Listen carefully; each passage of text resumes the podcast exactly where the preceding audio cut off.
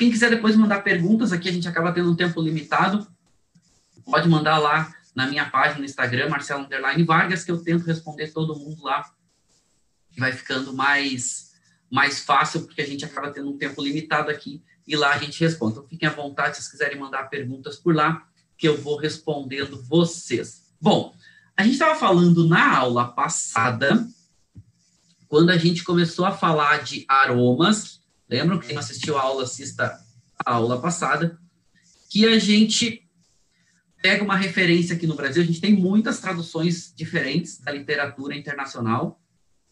O pessoal também tem me perguntado quanto à questão da literatura internacional, quais países são mais relevantes, qual... Depende, quando a gente fala de vinho, a gente tem ótimos centros de pesquisa e formações em vinhos. Né? Quando a gente fala em centro de pesquisas, com certeza a gente tem alguns polos aí relevantes. A gente tem na Califórnia, Universidade Davis, que é um grande centro de pesquisa e informação. É, no Novo Mundo também a gente tem na Universidade de Adelaide, lá na Austrália, é outro grande centro de pesquisa e informação.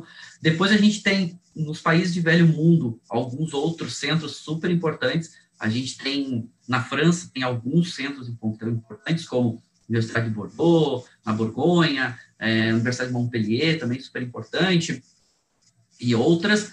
Depois, na Itália, a gente tem alguns centros de formação bastante importantes lá, principalmente na área de viticultura, enologia, bastante é, relevantes.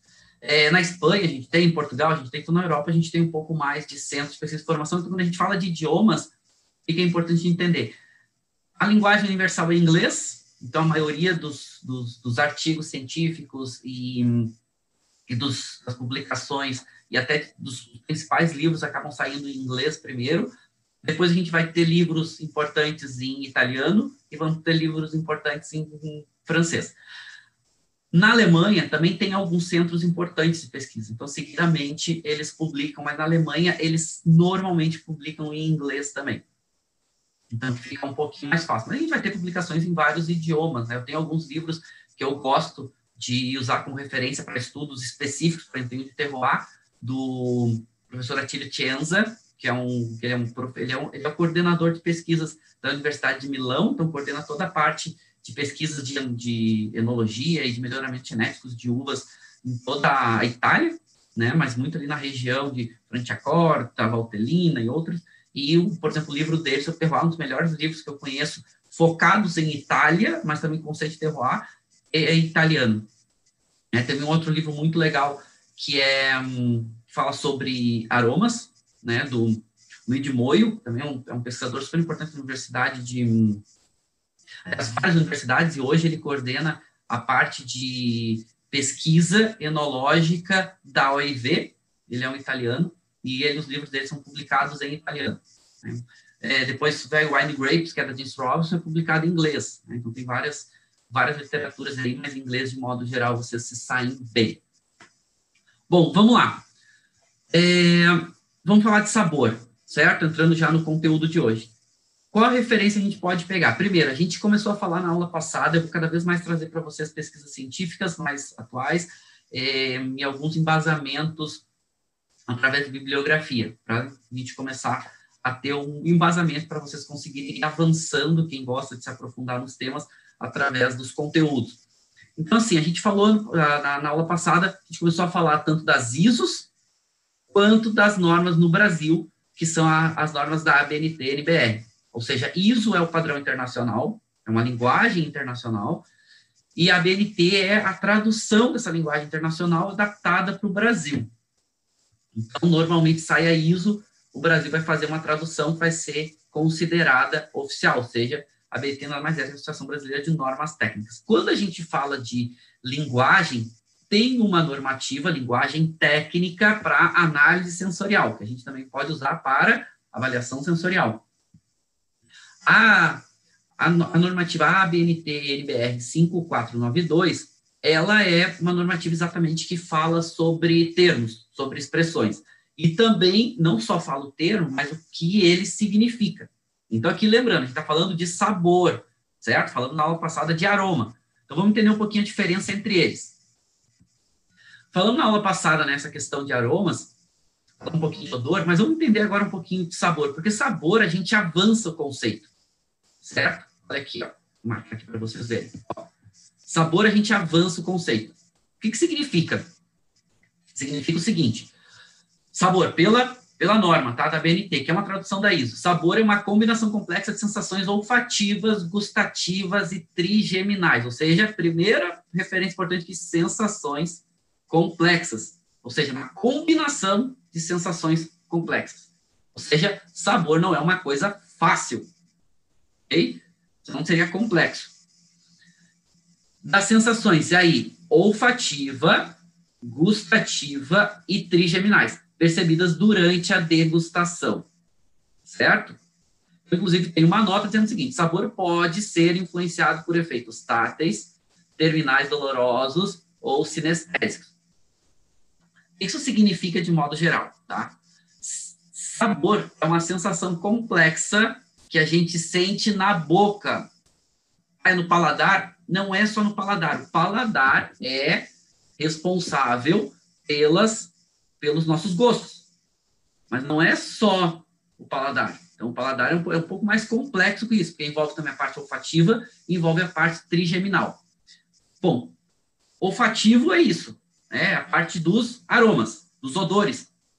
A gente falou que prefere usar o termo aroma, e odor às vezes pode ser pejorativo no Brasil, porque é mal utilizado, tá? O termo correto não, não teria essa conotação. Quando a gente fala de olfato, tranquilo, todo mundo entende, tá? Quando a gente fala de gustativo, a gente está falando de paladar, né? as papilas gustativas, os gostos básicos. Quando a gente fala de trigeminais, aí fica um pouquinho mais complexo. O que, que significa trigeminais? A gente tem uma combinação de nervos, certo? Que, é, estão ligados aqui ao nosso sistema nervoso central e que se dividem dentro do nosso rosto, da nossa cabeça. Então, são, se chama trigeminal exatamente porque é o nervo trigêmeo, ou seja, ele se divide em três conjuntos de nervos, a parte superior, uma parte central, uma parte inferior, e esses nervos, essa, essa, eles chamam aqui de trigeminais, são responsáveis exatamente por captar o que não é gosto, ou seja, não são os cinco gostos básicos, o que não é olfato, nem aroma direto, nem aroma indireto, que são as sensações táteis. Ou seja, sensações táteis a gente já falou que não sente só na pele. Os nervos trigeminais também captam essas informações. Que são o quê? Essas sensações de textura, de calor, essas sensações de peso, de volume, né? Tipo o corpo do vinho, o álcool do vinho, tanino do vinho. Tudo são sensações táteis captadas por esses por esse conjunto de nervos. E a gente chama de trigeminais. Ou seja, Sabor é esse conjunto do, vamos falar de vinho agora, né? Do vinho na boca, misturando aromas, misturando os gostos e misturando as sensações táteis.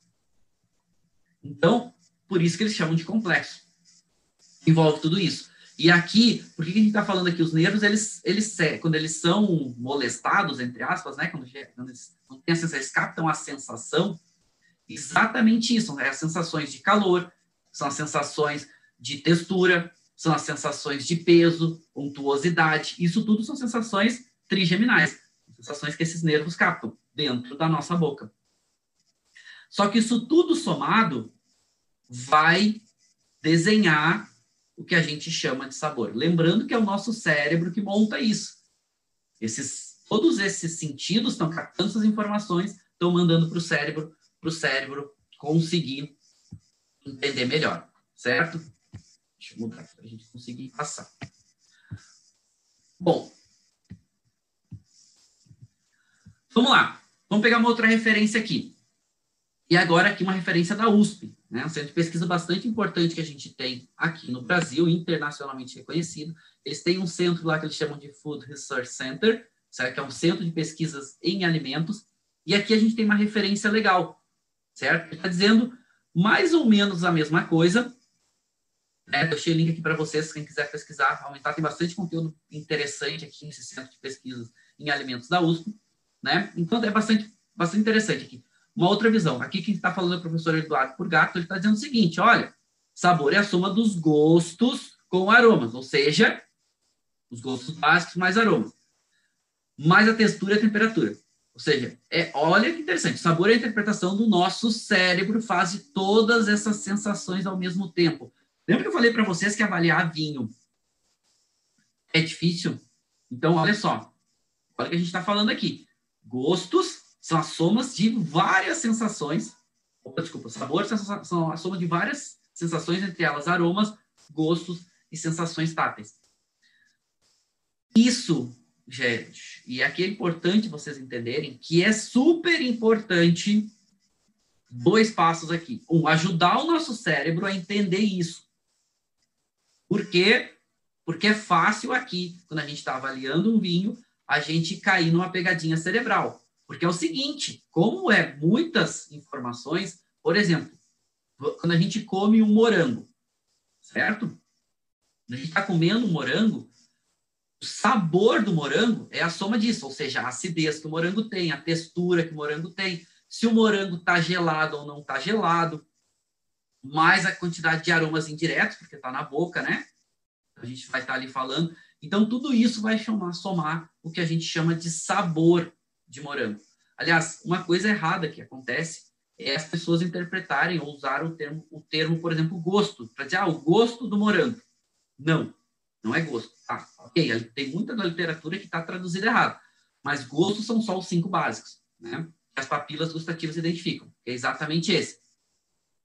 Salgado, a doçura, o amargor, a acidez e o humano. Isso cinco são os gostos. Então, quando tu estiver falando de gosto, são só esses cinco. Então, vai lá, o gosto de morango. Então, tá falando o quê? Se ele é doce, ele é ácido, o morango pode ser os dois.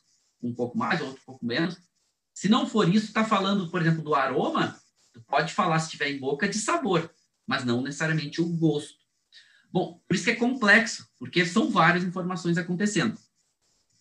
Mais interessante, aliás, tem mais dois pesquisadores que eu posso citar aqui, são dois pesquisadores internacionais que são interessantes. A gente tem o professor Barry Smith, que ele escreve para a revista Nature, e ele, ele é da Universidade de Londres, e ele também é, faz muitas pesquisas avançadas nessa parte dos sentidos, enfim, interação com alimentos e bebidas.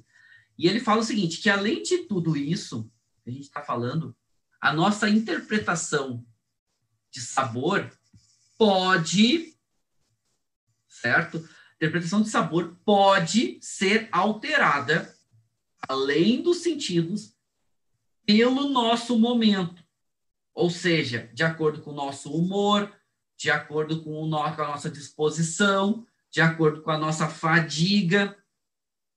Como é o cérebro que monta, aquele momento que a gente está captando aquelas informações são somadas e cria-se aquele conceito, cria-se aquele desenho. Qual é o grande desafio aqui para nós, avaliadores e degustadores de vinho?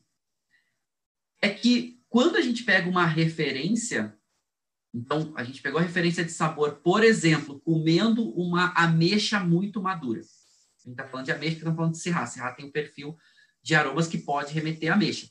Está comendo uma ameixa muito madura. O sabor da ameixa na boca, então, ela normalmente ela é doce, certo? Ela tem uma textura, a casca um pouquinho mais, um pouquinho mais rígida, crocantezinha, a, a polpa mais macia, é, vai ter aqueles, aqueles aromas né, indiretos da, da ameixa, ela pode ter um pouquinho de acidez, ou seja, todos esses essas características, o cérebro está entendendo que isso é ameixa. Qual é o desafio? É que quando tu pode, quando tu, sente uma textura, por exemplo, tu mastiga uma textura parecida, o cérebro pode buscar aquela lembrança e dizer, poxa, isso parece uma ameixa, é ameixa.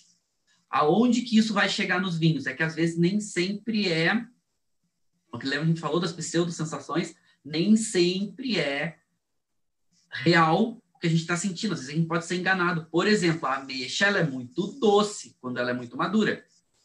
Então, tu tá, tu tá comendo ela, o sabor é, ela é doce, ela tem aquela textura mais um pouquinho mais macia na polpa, ela, ou seja, tem os aromas indiretos de ameixa, quando tu sente aquele aroma de ameixa madura, o teu cérebro busca aquela informação e vai dizer o seguinte, olha, é doce.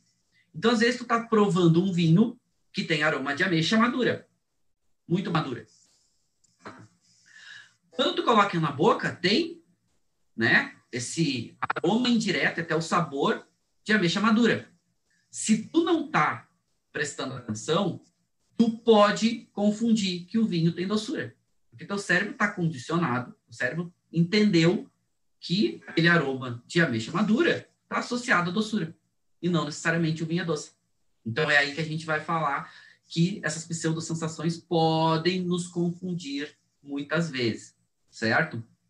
Sim, então a gente tem que cuidar um pouquinho, né, essa questão. Só estou pedindo para disponibilizar a norma 5492. A norma ela não pode ser compartilhada, tá? Vocês podem achar, tem que comprar ela lá na, no site da BNT, tá? Ela não pode ser distribuída como livro, tá? Eu não posso compartilhar ela porque ela tem direitos autorais, tá? Talvez vocês achem aí parte das normas, procurar na internet, talvez achem aí algumas coisas. Tá falando também, o Dr. Gordon Schaefer tem um livro maravilhoso sobre o cérebro, o sabor de vinho. Sim, se chama, muito bom. Inclusive, a gente já, já citou ele, ele aqui, vamos falar cada vez mais. Eu cito bastante o Dr. Gordon Schaefer exatamente por causa disso. Ele ajudou a revolucionar, tem dois cientistas muito bacanas que ajudaram a revolucionar.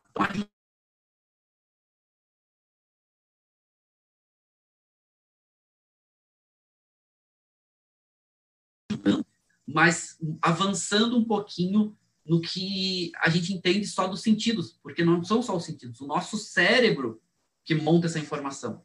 E esses pesquisadores, esses doutores, entre eles o Dr. Gordon Schaefer, tem um doutor chamado James Good, que ele também está ajudando nesse processo de dizer o seguinte, olha, o cérebro que monta essas informações. O livro do Dr. Gordon Schaefer se chama muito legal, ele tem dois, né? Ele, o primeiro foi mais legal, foi que deu a base para isso, né?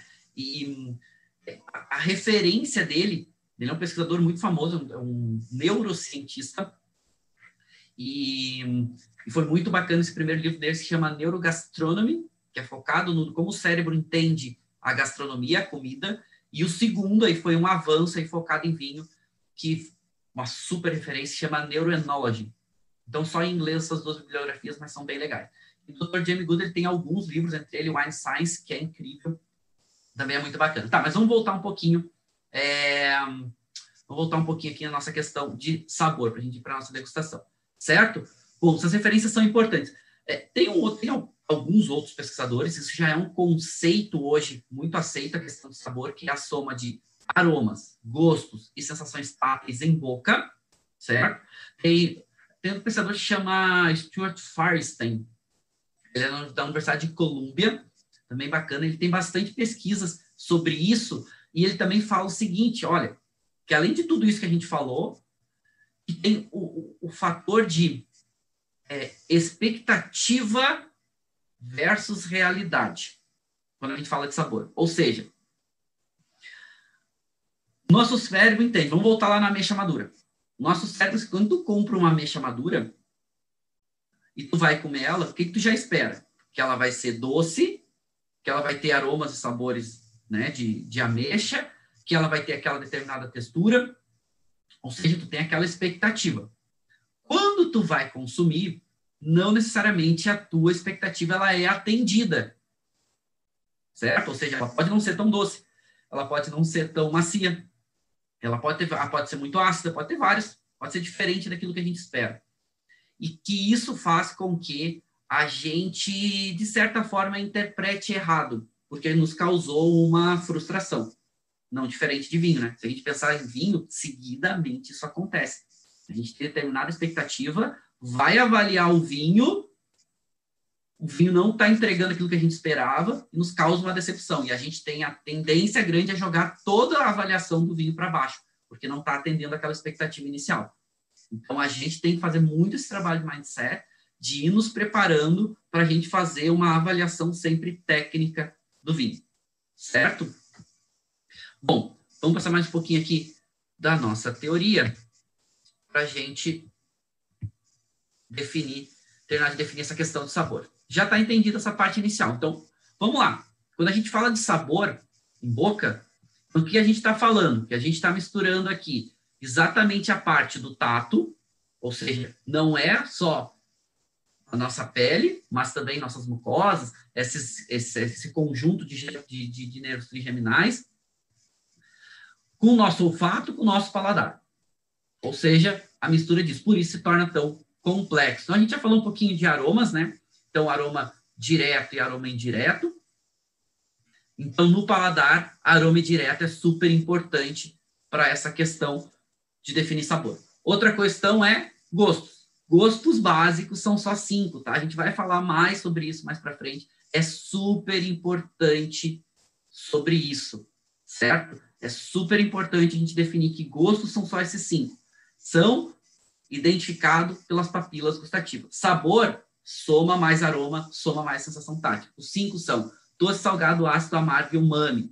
Umami a gente vai falar mais, certo? Sobre ele. É um gosto mais recente, é um gosto aonde a gente está aprendendo a lidar ainda com ele, mas ele é um grande realçador de sabor, ele deixa as coisas mais intensas, mais saborosas. Mas a gente fala um pouco mais para frente. Então, gostos são identificados pelas papilas gustativas, e aqui sim, aqui começa a ser diferente para a maioria de vocês, que não estão acostumados com esse conceito, que são as sensações táteis que são identificadas na nossa boca, no nosso, na nossa degustação, quando a gente está degustando alimentos e bebidas, dentro do nosso, da nossa boca.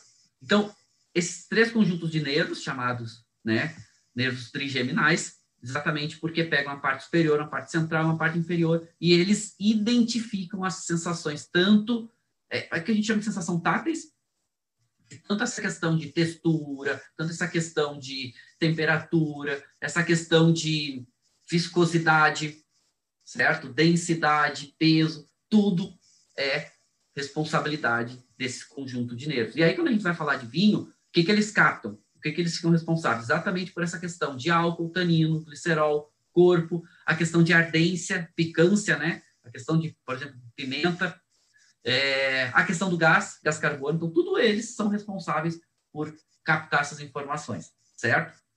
Complexo, lembra? São vários estímulos sensoriais captados, somados e tentando ser traduzido. Por isso que vinho também é tão legal, porque realmente não é uma ciência pronta, ou seja, a soma de várias temperaturas aqui. Deixa eu só mudar aqui pouquinho. Vou deixar a temperatura mais adequada aqui para a gente passar a nossa degustação, que daqui a pouco vai começar, certo? Bom, aqui um resumo rápido do que é sabor, certo? E aqui agora só falando de vinho. Ou seja, a soma dos gostos, cinco gostos básicos, mais os aromas, né? Que a gente está falando de aromas indiretos, que a gente está sentindo em boca, mais as sensações táteis, né? E aí nos vinhos álcool, tanino, glicerol, corpo, picância, frisante, gás carbônico e outros, certo? E a gente pode traduzir isso tudo como sabor.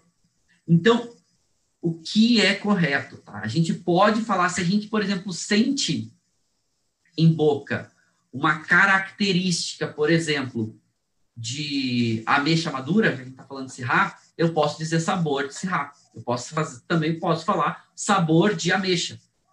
E aí, lembrando, quando a gente vai falar principalmente dos aromas, a gente não usa, né, não é convencional, fora do mundo científico, usar os termos técnicos, nome técnico das moléculas. A gente faz associações, porque a gente aprendeu assim, não estou dizendo que é errado.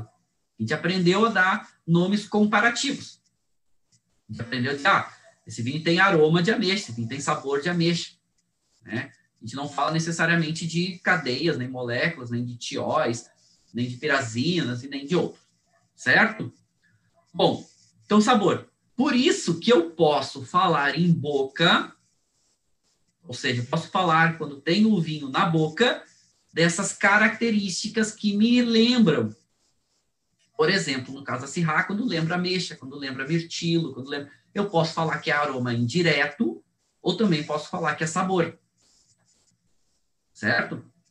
Por que, que eu evito em boca de falar que é só. É, evito falar que é odor, que é um termo que a gente não tem utilizado, principalmente no mundo dos vinhos, e evito só falar que é somente aroma. Coloquei na boca, tem aroma de ameixa. Até o termo é correto. Mas qual é a questão? É que a gente não sabe, se a pessoa não está te vendo, só falar, ah, esse vinho tem aroma de ameixa. O que, a pessoa vai entender do outro lado? Tu está cheirando vinho que tem cheiro de ameixa, mas você está falando referências em boca. Então, para a gente se entender, eu gosto de separar. E a partir de agora vocês vão entender. Quem é meu aluno já sabe que eu separo um pouco isso, esse entendimento. Quando eu falo de aroma, eu estou falando de nariz. Certo? Quando eu falo de sabor, eu estou falando em boca. Então, aroma eu falo de nariz, sabor eu estou falando de boca. Porque exatamente para separar. Ah, tá, mas eu posso o termo correto é dizer que na boca eu estou sentindo o aroma? Sim. Só que o que, que eu faço? Quando eu estou falando, usando a referência de algum aroma em boca, eu uso a referência de aroma indireto. Por quê? Para saber que eu estou falando que o vinho está na boca, sentindo aquele, aquela característica em boca, não em nariz. A gente já falou também que os vinhos não são sempre iguais, aroma direto e aroma indireto. Por isso que a gente tem que separar. Se fosse sempre iguais, seria fácil. Não, ok. Esse perfil de aromas está definido. É, no nariz tu definiu, em boca ele vai ser igual.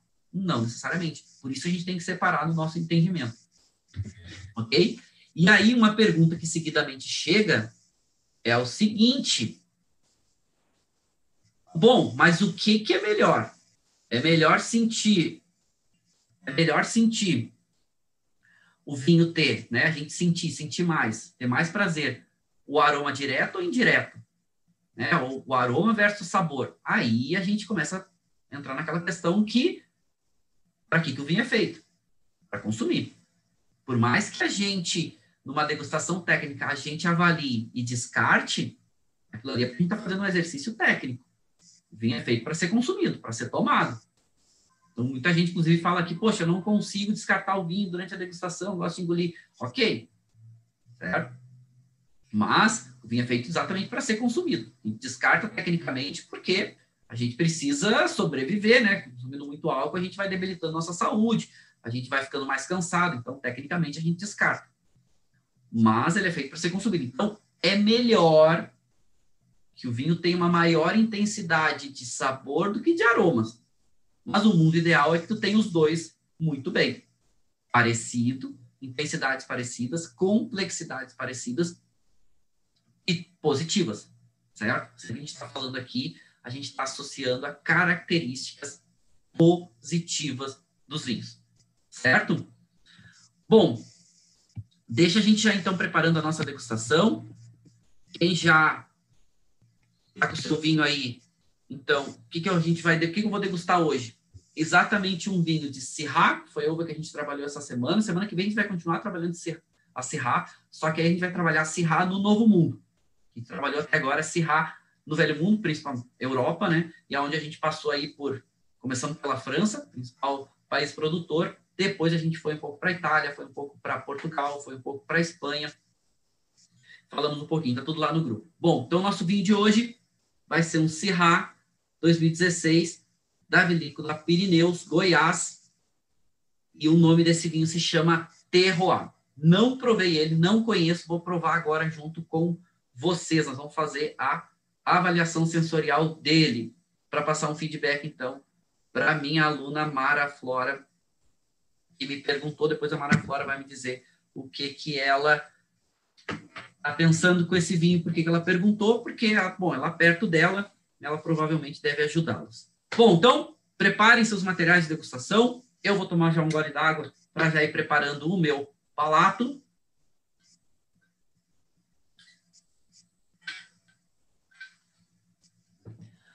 Legal. Vou abrir o nosso vinho. Tô curioso.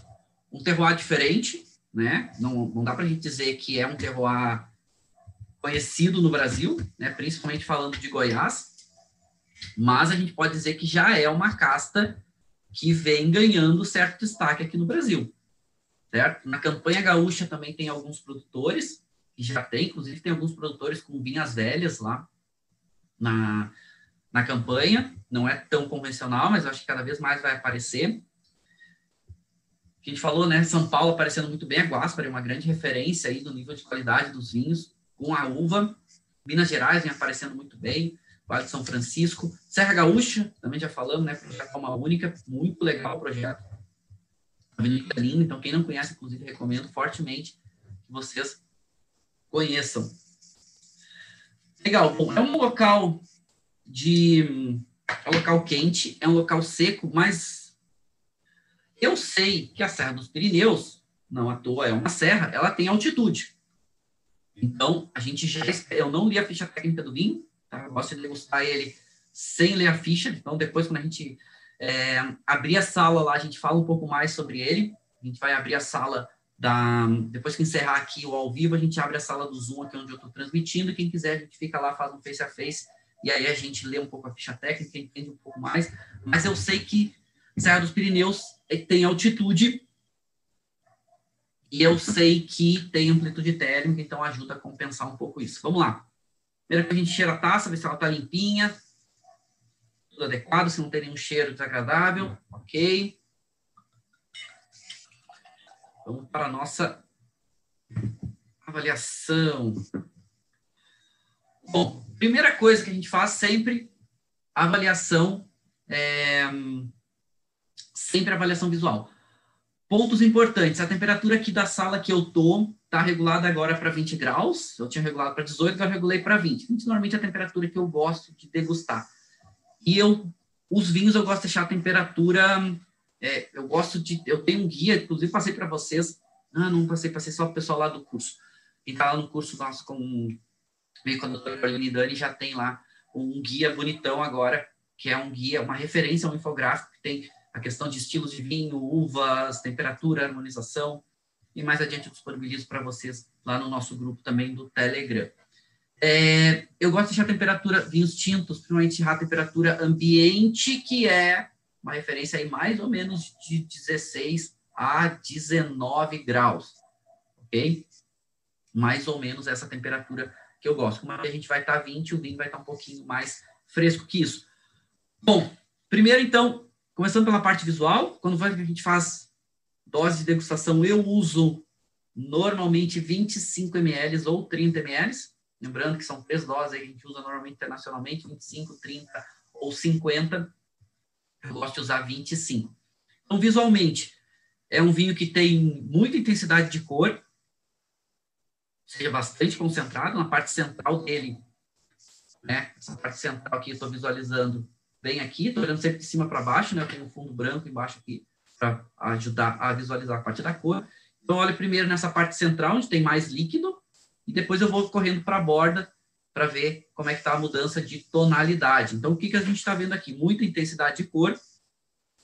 Na parte central, a gente está vendo uma cor... Ele tem uma mudança de, de cor da parte central para a borda, certo?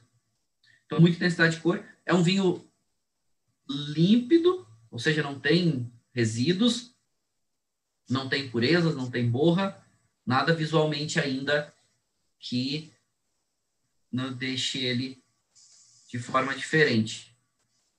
É é, tem brilho, é brilhoso, mas não é tão brilhoso. Vamos ver se é por a questão da idade, vamos ver se é por causa dos métodos de produção. Bom, na parte central, onde tem mais concentração, tem mais líquido, inclusive, na taça, né? A gente sabe que essa parte que tem uma quantidade maior de líquido que a borda, a gente consegue ver a mudança de tonalidade. Vou passar o dedo aqui para vocês verem daqui para cá, certo? Então, na parte central é uma cor que ainda é um rubi, mas já indo para notas alaranjadas aparecendo, certo? E quando eu vou para a borda, na borda já aparece bem essas notas alaranjadas né, que a gente pode chamar de granada, começa a puxar essa cor, essa tonalidade de granada, um pouquinho mais alaranjado. Já começa na borda. Na parte central, ainda predomina as notas vermelhas. Mas uma mudança interessante de tonalidade. Interessante, vamos ver. Nariz. Bom, leva a taça ao nariz, lembra-se primeiro sem agitar a taça, para a gente sentir exatamente esses aromas mais delicados, para a gente não ter tanta influência do álcool, né? Quando a gente volatiliza, quando a gente começa a jogar um pouco mais de álcool para cima. Só estou perguntando como que bota o vinho na temperatura. Bom, depende se precisa esquentar ou resfriar o vinho. Normalmente precisa resfriar, locais mais quentes. Então, o ideal é tu pegar um balde, água, gelo, e aí tu vai dosando a temperatura ali, ou seja, um terço de água, um terço de gelo dentro de um balde, e tu vai colocando ali. E mais ou menos sendo uma referência. Quem gosta tem até termômetro, você pode colocar e ver a temperatura. O que, que eu gosto, tá? Quando eu falo essa questão de temperatura do vinho. Pessoal, cuidem para não ficar neuróticos. Ou seja, para tomar o vinho tem que estar na temperatura, bota, vai, tu perde né, boa parte da, da tua atenção na avaliação e depois quando tá tomando vinho, no prazer do vinho. Porque não é assim que as pessoas tomam vinho, né? Então fica botando ali, ó, mais ou menos, por isso tem um range, né, uma diferença de temperatura, a gente fala temperatura ambiente, lembrando temperatura ambiente não é a temperatura que está externa, é uma referência na bibliografia que diz mais ou menos uma diferença de temperatura entre 16 e 19 graus. Alguns autores gostam de chegar até 20 graus, assim, a Jess Robson usa essa referência, eles gostam de usar temperatura ambiente entre 18 e 20, não vai mudar um pouco a diferença, depende de cada autor. Vamos lá, nariz, leva a taça ao nariz, Inala lento, né? E longo. Legal. Uma coisa que já dá para perceber aqui é que tem tipicidade de Shiraz, né? De Syrah. Bem interessante. O que a gente sente aqui nesse primeiro aroma, sem agitar? Bastante intensidade de fruta. E aqui está lembrando já uma ameixa muito madura, quase já em compota. Já lembra um pouco de uma ameixa cozida. Lembra uma nota de aqueles berries pretinhos, né, tipo mirtilo, assim, também maduro, e até uma notinha de açaí, me remete aqui um pouquinho. Depois, tem uma nota de cura, carne curada, bem nítida, assim, quase uma nota que remete um bacon, quase uma nota que remete, não chega a ser tão intenso, mas tem uma nota de carne curada. Tem uma nota especiada, que se mistura ali um pouquinho aí de especiarias, talvez cravo, talvez canela, e uma nota de baunilha. Então, interessante o vinho aromaticamente, certo? E já aparecem aqui algumas notas terciárias começam a aparecer. Ainda predominam as notas primárias e secundárias, secundárias ainda um pouco mais evidentes, mas algumas notas terciárias começam a aparecer. Legal. De a taça.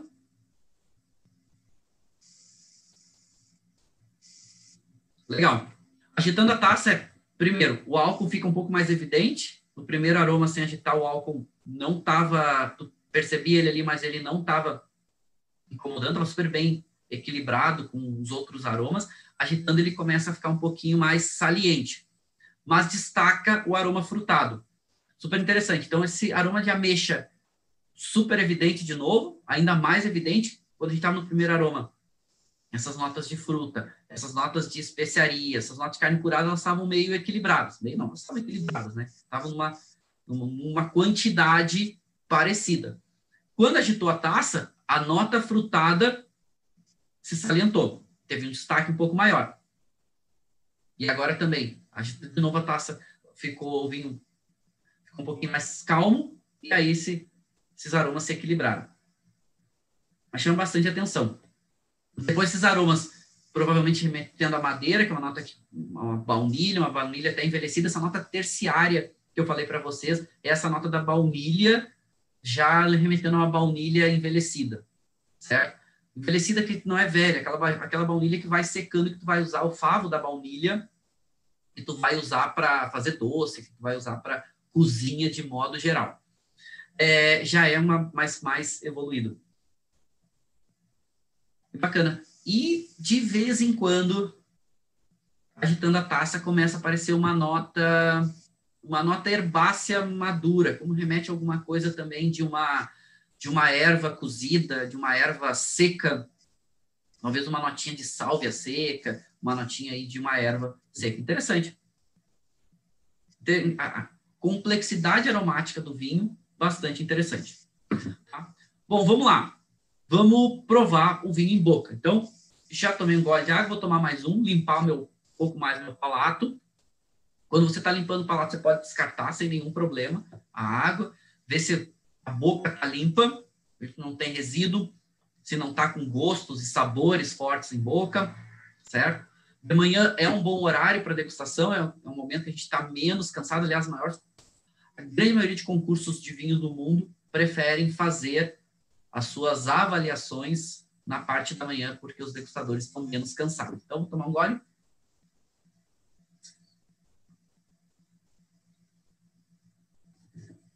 Estou perguntando se eu resfrio esse vinho. Não.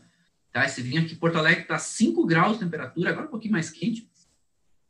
Esse vinho estava na adega, certo? Na adega estava com uma temperatura de 12 graus. Eu tirei ele da adega, então ele já veio na temperatura mais adequada, mas aqui eu programei a sala para estar tá 20 graus agora. Certo? A sala aqui onde eu estou. É... Vamos lá. Boca limpa. Legal. Sem resíduo, sem gostos básicos. Primeiro gole, então nosso primeiro gole do dia, a gente não vai avaliar, vou passar o vinho pela boca e vou descartar esse vinho e vou ver como é que tá o meu palato depois dessa degustação.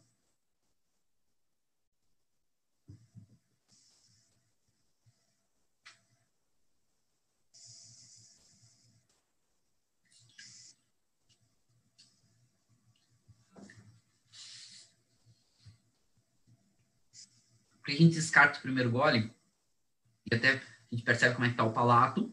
Se ainda estiver muito desequilibrado, muito ácido, muito tânico, muito amargo, faz de novo. Cuidado, tá?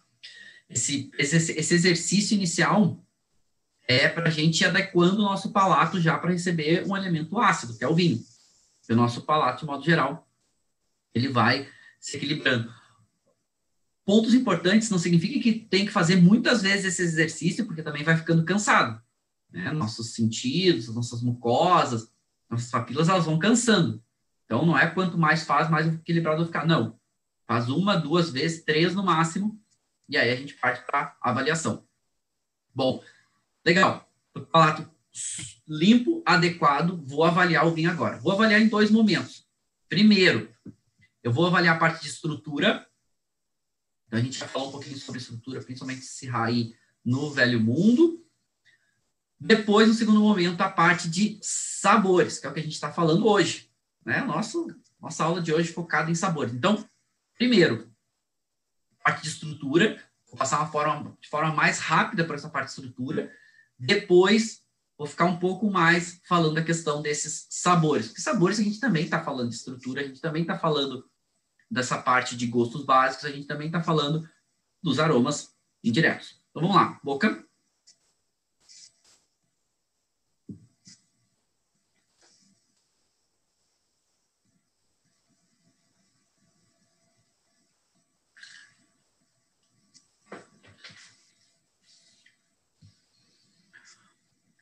Doçura. Um residual pequeno de doçura. Vamos ser classificado como seco pouco perceptível. Acidez média. Salivação no primeiro ataque em boca, interessante. Não é muito persistente essa, essa salivação, essa acidez. Corpo dele médio subindo, entre médio e muito. Agora, tanino dele já chegando em muito. Só que, aquilo que a gente falou, uma das peculiaridades dessa uva é que normalmente os taninos, principalmente de Syrah, de climas mais quentes, eles são taninos mais macios, de certa forma, não é tão granuloso, tem uma textura tão grossa. É um sucesso dessa uva. E aqui a gente tem tanino já muito, é um vinho muito tânico, mas a textura é uma textura de granulosidade não tão grossa. É um pouco mais macio. Não chega a ser, vamos lá, entre fino e médio, né? Um pouco mais para fino, mas é bom, é agradável, é positivo. E também para essa estrutura tânica tem um residualzinho de amargor, mas que não incomoda, né? A intensidade de sabor acompanha bem, né? Esses aromas indiretos acompanham bem esse perfil de esse perfil tânico. Fala um pouco mais sobre isso mais para frente. Ah, beleza. Então deu para a gente entender essa estrutura dele. Álcool, aí aqui um ponto, certo? Que é o álcool, ele não chega à mesma estrutura tânica, mas ele está entre médio muito e fica a boca esquenta um pouquinho, né? Sente um pouquinho quente na boca, na garganta. Então tu fica com essa sensação ali, né, de o álcool não está sobrando, mas está quase, né? Tem um bracinho ali um pouquinho mais é, saliente, certo? O teor alcoólico dele 14% de álcool. Essa região, tá? Faz vinhos com teor alcoólico mais alto. Né? Já tomei vinhos deles com 16 graus alcoólicos. Deles, certo? Não esqueça é a primeira vez que eu estou provando. Legal. Agora vamos prestar atenção nos sabores, que esse é um ponto importante para a gente hoje. Então, em boca, quais são essas características que nos remetem às famílias aromáticas, que nos remetem às frutas, às especiarias? Lembra que essa soma de características. O que é importante aqui a gente concentrar para não fazer uma interpretação errada, por exemplo, se, se é doçura, e a gente pensar que nos remete a alguma coisa diferente que não necessariamente seja, né, as pseudo-sensações. Vamos lá, em boca.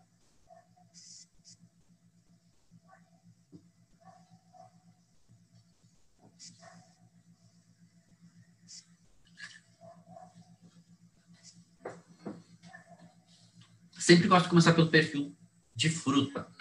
O perfil de fruta dele, super interessante.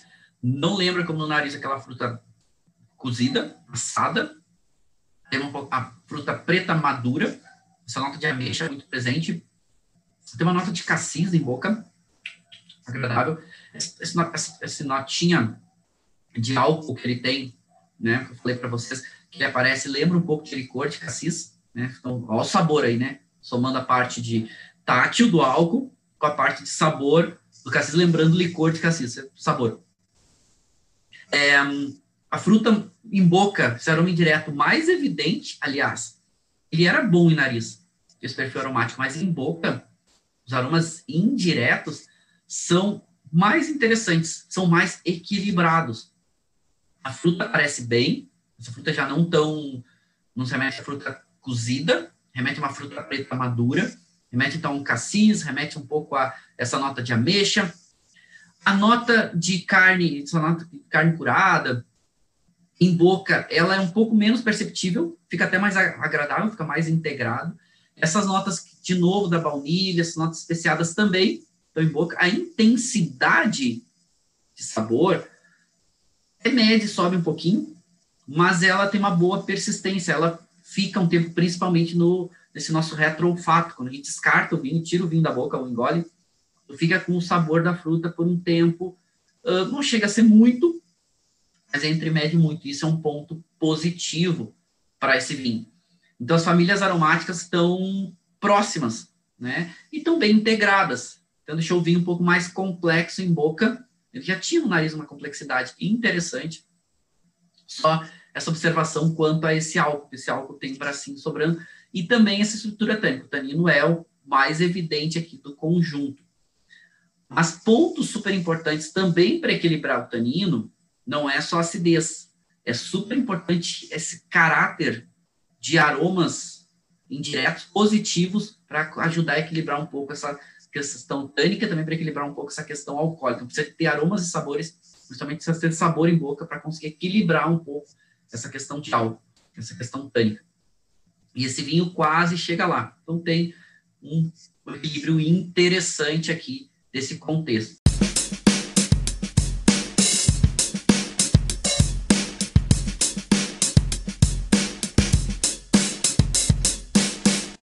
Você acabou de ouvir uma aula de vinhos do professor Marcelo Vargas, em formato de podcast.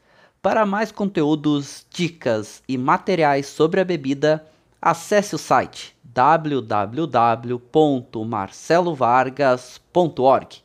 Um forte abraço e até o próximo encontro.